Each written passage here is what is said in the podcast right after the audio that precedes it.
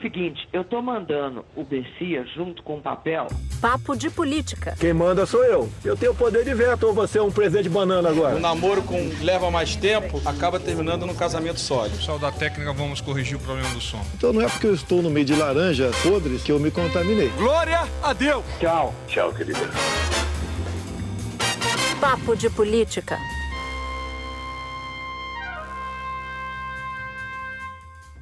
Olá, seja muito bem-vinda, seja muito bem-vindo. O Papo de Política está começando.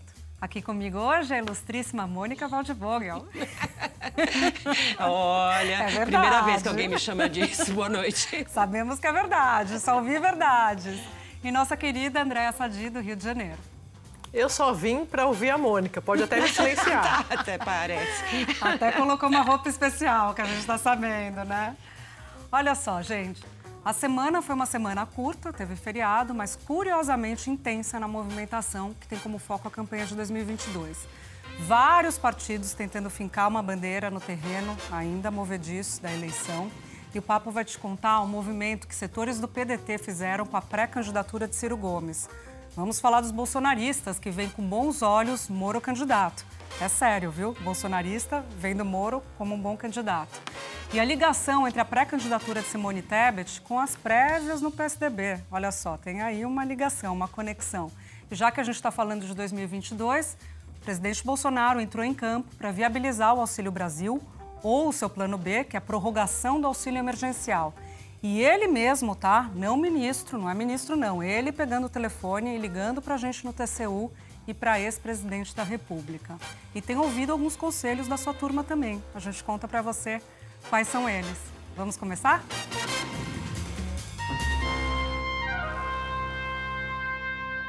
Bom, Andréia, Mônica, como eu disse, estou tentando aqui pegar todas as peças né, do, do quebra-cabeça de 2022, Andréia, porque teve Moro indo para Brasília, jantar desmarcado de Moro com o PSL, que estava previsto, o anúncio do ingresso dele no Podemos para disputar provavelmente a eleição, a ver, queria ouvir vocês sobre isso. O MDB também supostamente lançando Simone Tebet, a ver também, né? Queria ouvir vocês sobre isso. Fogo no parquinho das prévias do PSDB, fogo no parquinho do PDT com Ciro Gomes. Como é que você resume aí, André, essa, essa semana e essas movimentações? Um incêndio, diria para vocês, né? O que vocês acham? Quem vai apagar, apagar, Mônica, Júlia, esses incêndios? Bom, eu acho que a primeira coisa que a gente pode começar contando aqui, na verdade, recuperando um pouco do que a gente falou na semana passada, é essa questão que você citou na abertura, Júlia, do Moro, né?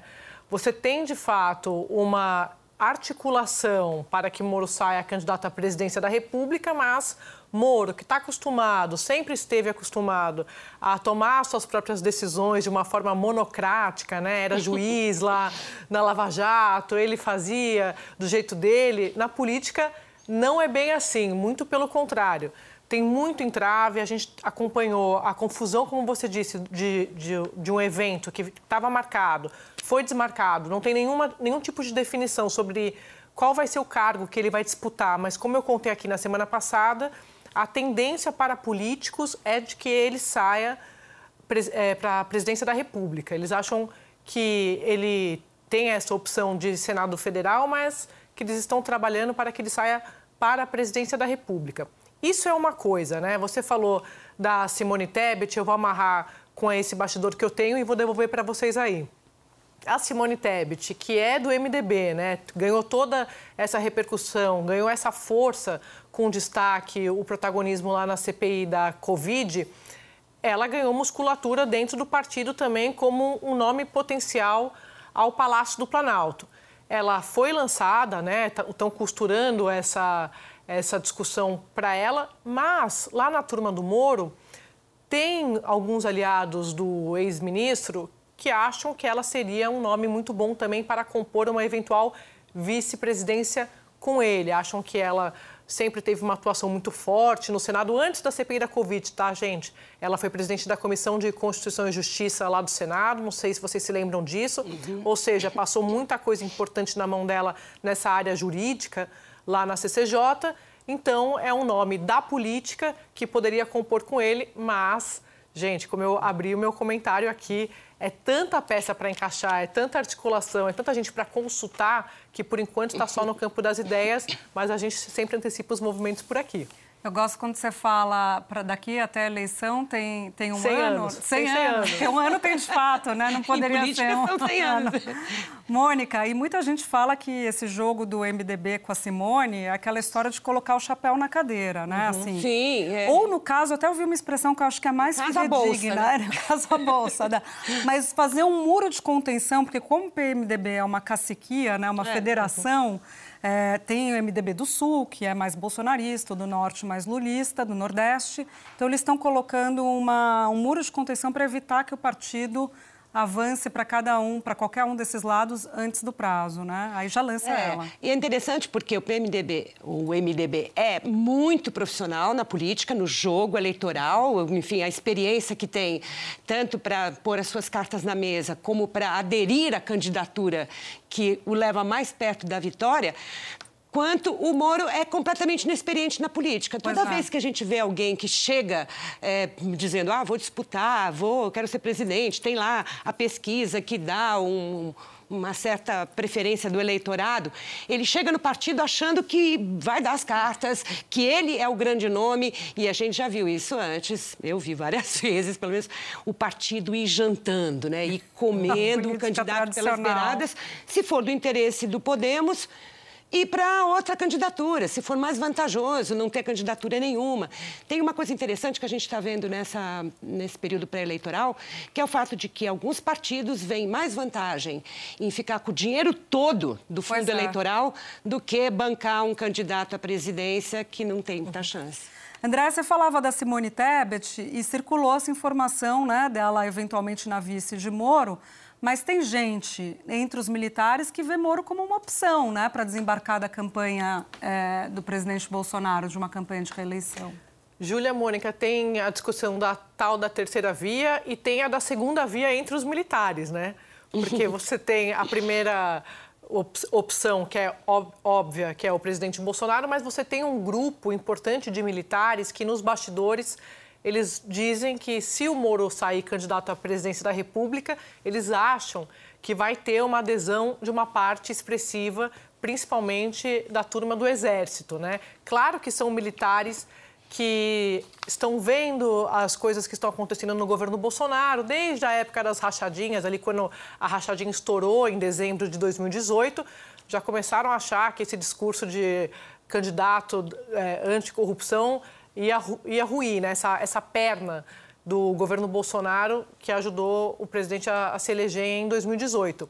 Então, conversando com alguns desses generais que não estão no governo, eles acham que pode ter uma adesão de uma parcela do Exército, nos bastidores, é claro, desses generais que têm voz ativa, que têm influência, têm participação e acompanham a política na candidatura de Moro. E eu digo mais, neste caso específico, alguns eh, generais com quem eu converso acham que seria o caso de sentar para conversar com o ex-ministro da Justiça. O próprio Moro, quando estava no governo do presidente Bolsonaro, tinha boa relação com o comando do Exército à época e também com o general Vilas Boas, que, che- que foi o comandante do Exército antes do general Pujol, que depois deixou daquela confusão no, no ano passado. No começo desse ano, já estou perdida, né, gente? Porque parece que foi no ano passado. 100 anos, 100 É, anos. mas tudo para dizer para vocês que Sérgio Moro sempre teve essa boa interlocução com essa turma do Exército. Então, para ele também interessa rachar esse apoio, que é uma base importante do presidente da República, que vai ser adversário dele, seja para a presidência da República, seja para o Senado.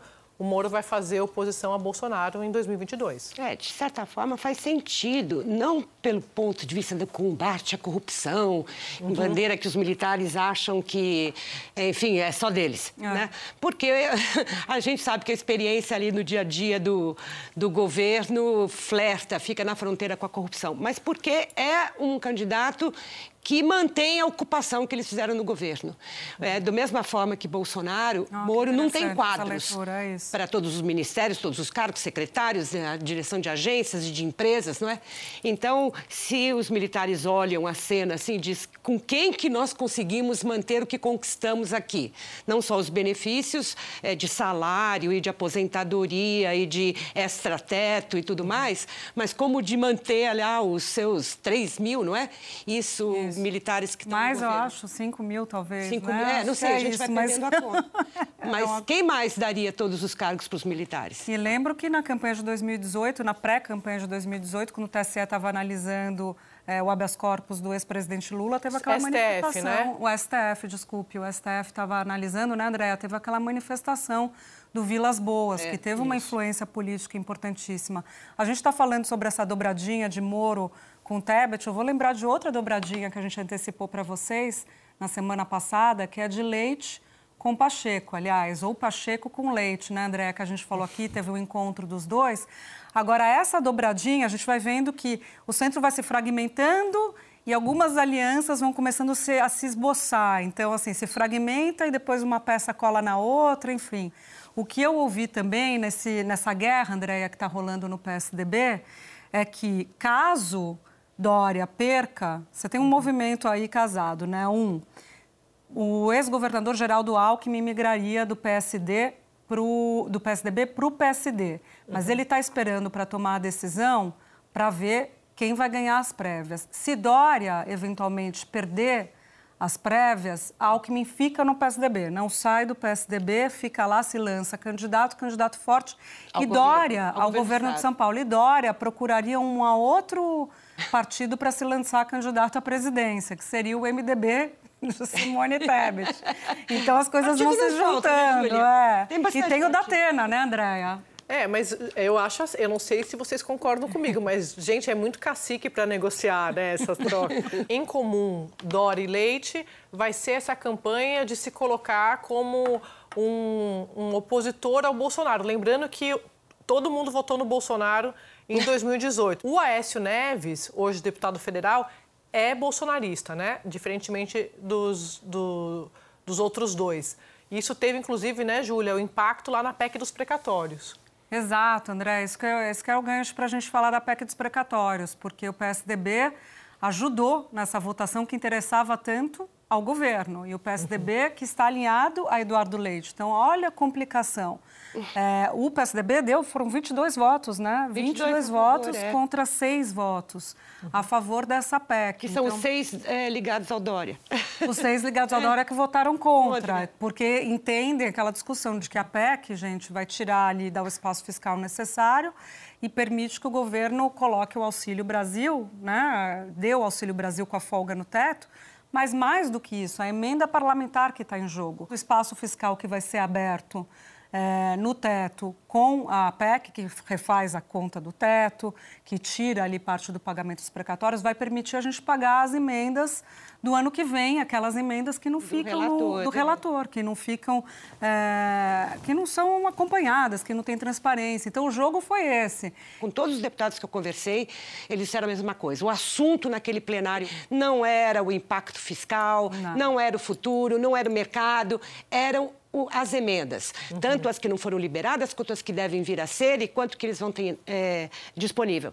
E eles dizem, o, o Arthur Lira criou de tal maneira um, um sistema ali que ele negocia com o presidente e volta com as emendas para distribuir e os partidos é, é, não têm mais nenhum poder porque são as Com emendas reboque, que né? mandam, então eles atravessam as lideranças partidárias e, na verdade, o, o parlamentar perde poder, porque ele está entregando toda a sua capacidade política para a, o- a presidência da Câmara e para o interesse do governo. E é verdade. A gente acompanhou quantas negociações na vida, que a gente via, de fato, é, o que, que é conceder, o que, que é, é, avançar em função também daquilo que a sociedade está olhando. Claro. Hoje a sociedade não existe diante da Câmara, apenas o interesse próximo. E o interesse agora chama ciclo eleitoral. Pois é, gente. Tanto de candidato como de, de dinheiro, né? É isso. E você está falando do Arthur Lira, que comanda essas emendas, que parlamentar com que eu conversei, deputados que dava para ouvir. Eles pegaram ali a lista, viram quem tinha, não tinha votado na primeira votação, Chamando. que foi para postergar, né, o requerimento para postergar, e começaram a ligar e chamar. E aí, eles conseguiram virar os votos, Andréia, do PDT, né? Que é a história do Ciro Gomes. Ciro Gomes reagiu. Foram quantos votos do PDT? 15, 15. votos. É, 15 dos votos. 24. 15 de 24, isso. E aí conseguiram fazer, bom, conseguiram reverter esses votos, votos que não iriam, em tese, para a PEC, foram para a OPEC, e aí Ciro reagiu nas redes dizendo que a candidatura dele está em cima do muro. Agora, André, a leitura que eu vi, André e Mônica também, a leitura que eu vi é a seguinte, Ciro já estava com uma dificuldade, já tinha um entendimento com o Lupe de que a candidatura dele teria que decolar até determinado momento. Para o PDT também é interessante, para a parte significativa, ter que não ter candidato. candidato a presidente, que tem mais dinheiro para as bancadas. Então, a candidatura estaria subindo no telhado com a entrada de Moro, o não crescimento à esquerda, e aí Ciro teria é, é, usado isso para abrir a porta já de saída. O que os aliados negam, tá? Dizem que não, que ele está em terceiro lugar, é algo relevante, tem, é, tem musculatura para subir. É, eu ouvi de um assessor dele que ele não quis falar com ninguém depois da decisão dele de suspender a, a candidatura. Não sei se vocês conseguiram, mas eu tentei de todos os jeitos. Ele disse, não, é firme, é muito firme a decisão dele. Ele é, vai daqui até terça-feira batalhar por, Pelos votos, pelos, é, para mudar os votos. Eu digo, mas e se na terça-feira os votos não viraram, já que tem emenda na mesa? Aí ele disse, terça-feira a gente conversa, não vamos antecipar esse papo. Então sempre fica aquela dúvida, né? Se vai ser conveniente mesmo para ele é, abandonar todo o trabalho que ele vinha fazendo até aqui, eh, como, com campanha, ou se, digamos, é só. Vai ter que depois achar um jeito de, de, de virar. Mas é uma jogada pesada, né? Uma jogada difícil. Nossa, aí né? uma, Essa que ele fez. né? uma trucada, né, Andréia? Não sei se... Eu não jogo pôquer, mas não sei, Eu me acho, parece... Olha, eu acho, Júlia, aqui eu vou usar a minha frase, daqui até a eleição tem 100 anos. Eu acho muito difícil ele tomar uma decisão. Minha avaliação, acho difícil ele tomar uma decisão com tanto tempo de, antecedência é, de um sonho que ele tem, né? Porque o Ciro Gomes, é, toda eleição, ele ou, ou disputa ou se coloca e já tinha, inclusive, fechado, já estava trabalhando com o marqueteiro o João Santana, né? Que fez campanha para o Partido dos Trabalhadores, foi o marqueteiro da- das campanhas do Lula, da Dilma, e estava jogando com o Ciro Gomes, está jogando com o Ciro Gomes. Então, eu não sei se eh, pode, eu eu estava ouvindo a sua apuração, ele pode recuar, né, Júlia? Assim, fui longe demais. Não, não, não, não, não quis dizer bem isso. Peraí, tô, tô arrependido. Tudo pode Mudei acontecer. de ideia. é, Foi é. uma decisão a quente, mas a verdade é, isso, é que dirigentes O que diz muito partidários- sobre ele também, né, Mônica? Sim, sem dúvida. Ele sempre foi de pavio curto, né? A gente sabe. Mas eu acho que, de certa forma, é essa crise que a gente vive hoje nos partidos. Quer dizer, o interesse parlamentar está acima do interesse do partido. O candidato, o partido investe numa candidatura para depois o tapete ser puxado sem a menor cerimônia no interesse de cada parlamentar. É difícil tocar uma campanha. Se não se consegue fazer uma, uma bancada de 24 deputados votarem de acordo com o que interessa ao partido politicamente, como é que vai tocar uma campanha? Né? Exato. Como é que você chega à presidência? É complicado. É, é uma crise grande essa que a gente vive, E político-partidária. eu acho que a questão das RP9, sobre a qual a gente já falou, as emendas do orçamento secreto, elas só tornam esse contexto, esse ambiente que você falou, ainda mais complicado.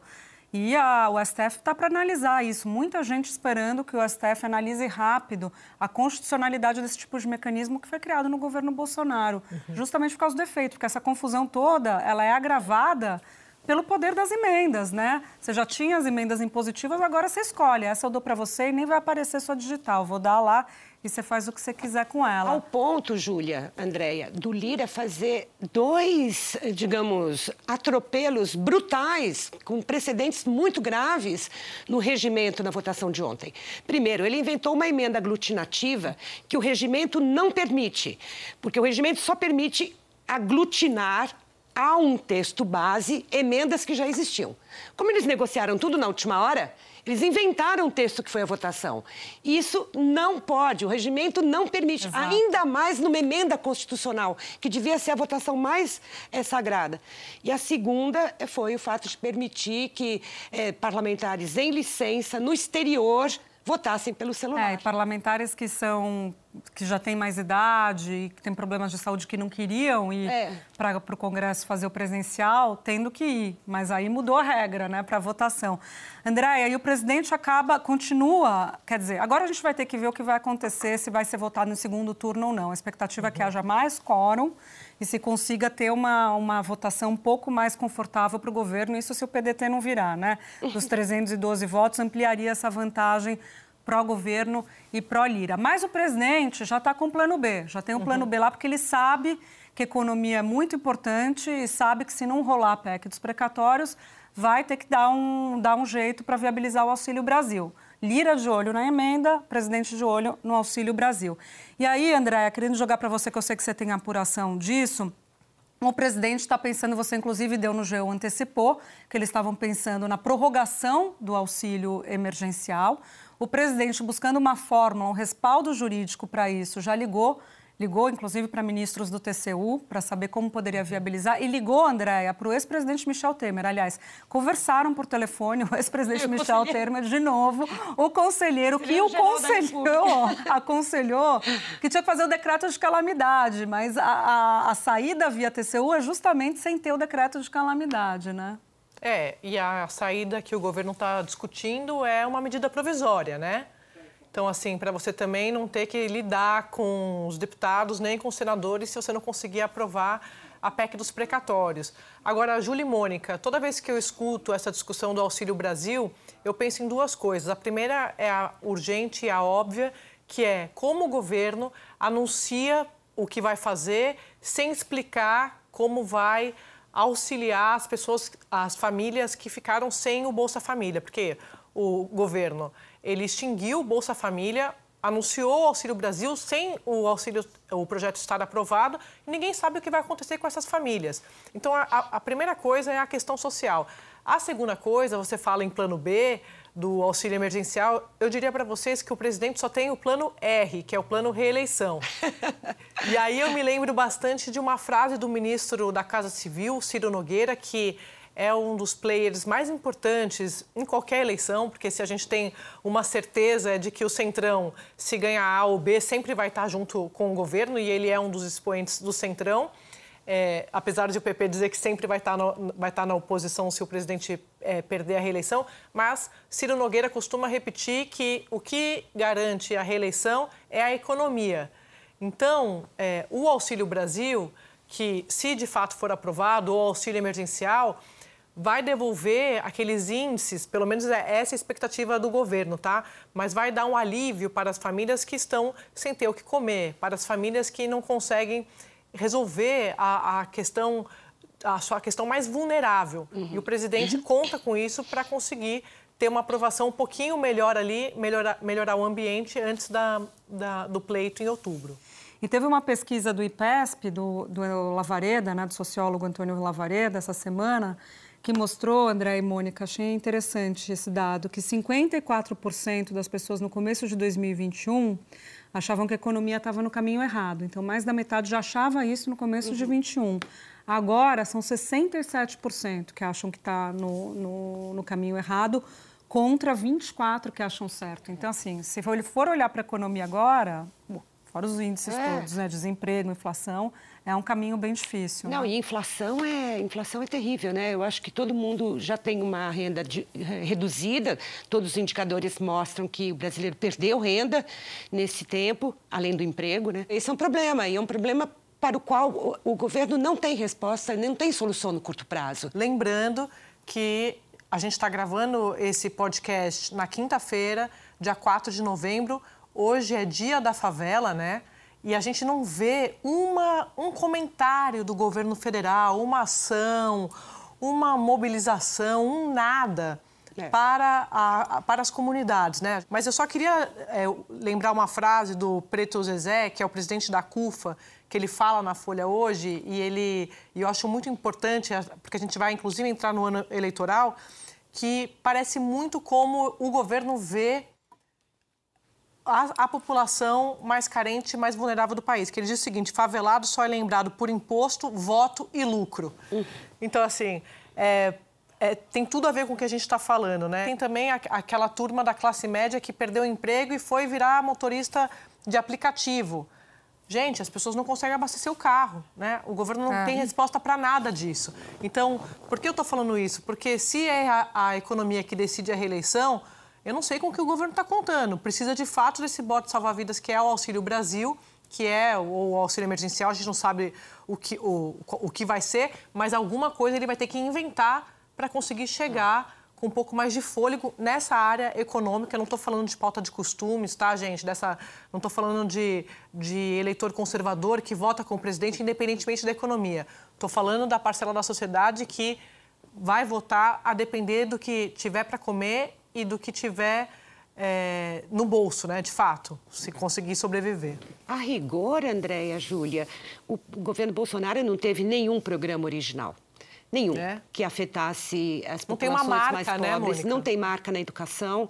A saúde, é claro, virou gestão virou pandemia, pandemia né? né? Mas então... podia ter então transformado as vacinas, né, Mônica? Claro que poderia. Né? A gente a... nunca vai entender como que ele não capitalizou isso. Ao contrário, até uhum. agora ele ainda faz um tipo de campanha contra a vacina é. e, o, e o programa que, afinal de contas, é um sucesso de público, né? E impressionante a resiliência dele, né? Porque nessa pesquisa que eu citei para vocês, ele mantém um quinto, Andréia, da população. Sim. Um quinto da intenção de, da população, não da intenção de voto, né? Por isso que eu falei, a despeito né, do voto conservador. Um quinto não, desculpe, desculpe te interromper, um quarto, é, é, um pouco menos de 25%. Apesar dessa falta de políticas públicas para os invisíveis, como o ministro Guedes chamou, né, Mônica, Júlia, eu acho muito difícil você prever ou, ou, apostar que o presidente não estará num segundo turno, com, faltando um ano para a eleição. O presidente é um candidato posicionado, forte, tem uma base de apoio, porque ele também representa outras agendas que são importantes para outras parcelas da sociedade.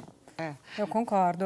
Presidente com caneta na mão, você não pode Sim. menosprezar. Achar não, que, que já, já ganhou e que está fora. É, é, só ver aqui a, a aprovação dessa a PEC, PEC, nas circunstâncias isso, que, isso. que aconteceu São, a aprovação. É. Então, é uma caneta né, que assina emendas agora, mas que amanhã pode assinar facilidades em redutos eleitorais em que é preciso dar um, um reforço ali para ele é. ganhar mais votos. É sempre um, um contendor muito poderoso, né? Né? Sem dúvida. O incumbente, aquele é. que está dentro do, do cargo, né? A é, caneta pesa, a né? A caneta pesa. Então, dá pra, eu acho que essa altura, que há 14 meses ou 100 anos da eleição, como diz a Andréia, tem muita coisa que, que acontece, mas não se despreza nunca é. o poder do presidente eu acho que no cargo. É, eu acho que aí junta né, é, a fome com a vontade de comer, como a gente falou antes, né? O poder do Lira via as emendas que essa PEC proporciona e o interesse do presidente na PEC,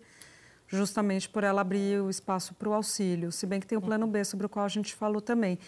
E, e Mônica, você estava até comentando com a gente um pouco antes da gente começar a gravar, como não cabe tudo né, nessa é, PEC também. O pessoal começou a fazer os estudos porque o que se calcula é que o espaço aberto é de 91 1,6 bilhões de reais. Ontem o Lira, quando na, antes da votação, ele disse que ia, ia se abrir 83 bilhões, lembra? Né, é Era ele o já cálculo do Hugo Mota, né? É, os 83 bilhões. Porque ele já está descontando aquilo que fazendo a correção do teto, aumentam também as transferências obrigatórias para o Judiciário, para o Legislativo, para o Ministério Público, as transferências para educação e saúde é, e para, enfim, emendas impositivas. Tudo aumenta proporcionalmente, porque como o teto subiu, é, a, a, lei manda várias, então, várias despesas Você gasta mais, né? Então já Seus gasta mais. Vão... Aí, sim, descontando isso tudo, sobram os 83 bilhões. Aí vamos, vamos gastar 50 bilhões com o, o, Auxílio Brasil, complementando o que já existe do Bolsa Família, mais 24 bilhões é o cálculo de reajuste de aposentadorias, benefícios com salário mínimo, que o salário mínimo também vai subir no final uhum, do ano. Claro. Precisava fazer essa provisão.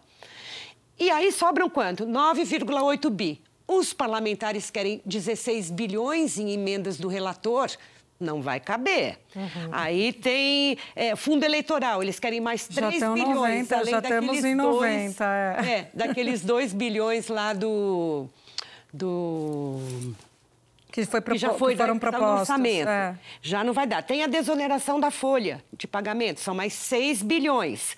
Depois tem Auxílio caminhoneiro. o auxílio caminhoneiro, tem as compras de vacinas. Só isso que está fora da continha é, das transferências obrigatórias, do, do Auxílio Brasil e do reajuste do salário mínimo, só isso dá 32 bilhões. Já está faltando dinheiro.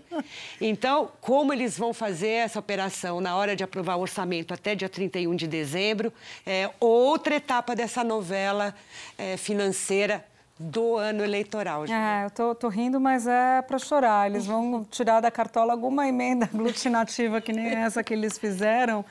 E isso a gente está falando né, de todo, todas essas gambiarras que estão acontecendo na Câmara. O Senado está funcionando, de certa maneira, como uma contenção. Né? Às vezes no sentido positivo da palavra, por de fato avaliar que o que vem da Câmara está ruim, às vezes por questões políticas internas da dinâmica do próprio Senado. Mas essa semana teve uma manifestação importante que foi a do presidente do Congresso, do Senado, eh, Rodrigo Pacheco, que falou, né, Andréia? Para Davi Alcolumbre, para Davi Alcolumbre não, né? Falou para o mundo e Davi Alcolumbre ouvir que é para colocar para votar as indicações feitas pelo Executivo, de embaixador, de agência reguladora e as dos tribunais superiores, incluindo a fatídica indicação de André Mendonça. Agora, os dois falam muito, né, Andréia? São muito ligados, né? Ficaram muito próximos politicamente.